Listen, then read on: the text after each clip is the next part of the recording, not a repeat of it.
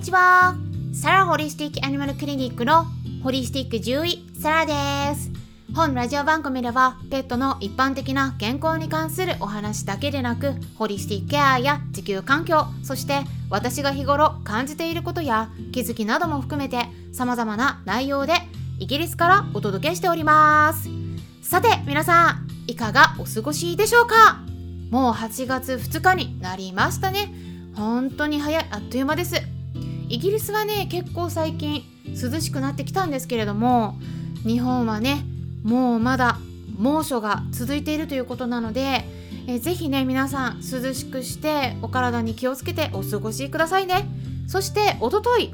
ですねウェブセミナーを開催しました。はい。まあ本日のテーマもお薬に関することになるんですがそのセミナーの内容もお薬に関する注意事項について具体的にお話ししていったんですけれども8月5日にもウェブセミナーを開催します。でただね他の方からも今回ちょっと参加できないんだけど動画を見たいと言われている方いらっしゃるのでまあちょっとねさらに分かりやすく別撮りで撮影して動画を皆さんにお届けできればと考えています。なのでもしも今回ね参加できないという方いらっしゃったらメルマガ会員の方限定にはなるんですけれども動画視聴できるように今準備してますので視聴したい方は概要欄のところチェックしてまずメルマガ登録していってください。でそこからねメルマガの方からセミナーお申し込みフォームの方に飛んで見ていけるので、まあ、動画視聴のね希望の項目を設けたのでねそちらを選択して必要事項のところに入力していただければ登録ができます。でアクセスすれば3ヶ月間いつでも動画が見られるようになります。そしてですね本日は再び夜の10時からイベントを開催します。はい。はい。いつもね毎週月曜日にドッグライフカウンセラーである深夜先生と一緒にワンコ何でも相談室っていうクラブハウスのクラブで皆さんからのご相談をお伺いしながらお答えしているイベントになるんですけれどもね、うん、なので何かね聞きたいこととかご相談とかありましたらお気軽にご参加ください。っていうことで本日はですね処方されたお薬を与えた後に体調を崩した場合どうするべきかお伝えしていきます結構ねちょっと今回気づいてない方多いのでちょっと微妙な症状をお伝えしますから興味のある方は是非最後まで聞いてみてくださいはいこれはですね本当にね微妙なところで皆さんねそのまま様子見ちゃってる方多いんですよ。例えばちょっと便が緩くなったとか1回だけ吐いたんだけどその後食欲も元気もあるからいいかなとかお薬を飲ませた後ちょっとだけ元気がないちょっとだけ食いつきが悪いでも全部食べる完食するとかね。例えばそれがねフィラリアとか飲みダニ予防のお薬だったりすると次飲ませるのが1ヶ月後とか2ヶ月後まあ場合によっては3ヶ月後だったりもするので、まあ、そのまま様子を見てしまうことが本当に多いんですけどね。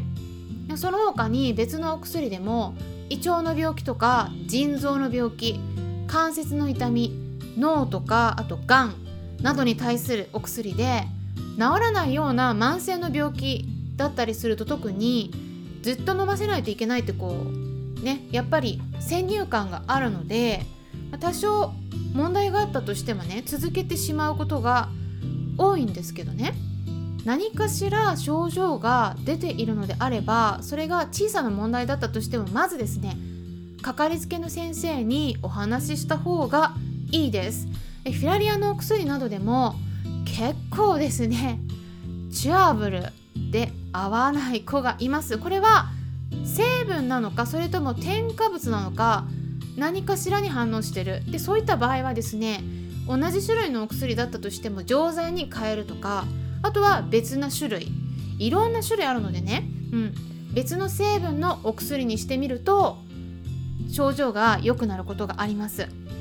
で特に強く出てる場合はもちろんねすぐ先生にお伝えしてる方多いとは思うんですけどやっぱりですね微妙なところですね。そういう症状の場合も結構あるのでねこの辺ねあのいろんな方からのお話をお伺いしててあね様子見られちゃってるなって感じるところがあるんです。なのでね、まあ、今回もちょっとあの続けていいのかっていうご相談があったので、え今ねお話ししてるんですけれどもでも症状が弱いながらも何かしら出ているのであればそれってね体への負担が現れているっていうことになるんですね。なのでそれが些細なことだったとしても、まあ、できるだけ本当に先生にお話ししてお薬を変えるかストップする。何かしらの対策をしてあげた方がいいと思います。であとはね抗生物質ですね。これも結構お腹の状態悪くなること多いんですね。まあねこれも下痢すれば分かりやすいんですけど下痢までいかなくても例えば便がちょっと緩くなるとかなんか粘液っぽいのがつくとかあとはおならをよくするとかそのおならが臭いとか はいいろいろあります。でもおならするぐらいだったらね他の症状が何もなかったら様子見ちゃってることも結構あるんですね。で抗生物質もいろんな種類ありますから。で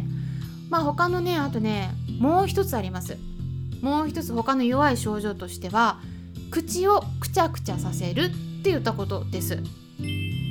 これもですね結構気づかれてないこと多くて、まあ、診察させてもらった時にね私が気づくんですね。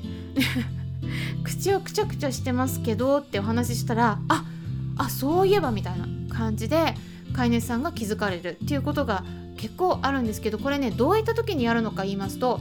まあ、口の中が気持ち悪いとか違和感がある。あと異物が挟まってるとか口内炎で痛みがあるとか歯がグラグラしてる時とかも口を開けたり閉じたりあとは舌なめずりする。そんな仕草を見せる場合があるんですけど実はそれだけではなくて気持ち悪い時もやるんですね。胸焼けするとか吐きそうだとかなんかそんな風に思った時にやることがあるので、まあ、実際その後吐く場合もあるからまあ、そういう場合はね口をくちゃくちゃし始めるともう飼い主さんの方もねそろそろ吐きそうだなって言った感じで吐くタイミングが分かったりもするんですけれども全員が吐くわけじゃないのでねであのこういうねお薬を飲ませると症状がね出てくるっていうお話お伺いすることあるんですけどそれってねやっぱりちょっと胸焼けするとか気持ち悪い場合があるっていうことなんです。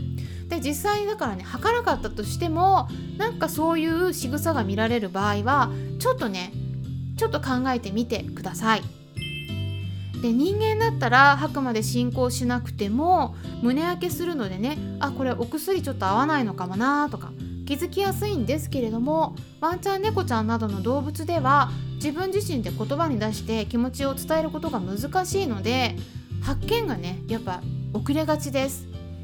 吐いたり下痢したりそういった強い症状が出ている場合っていうのはねほんと気づかれやすいんですけど本当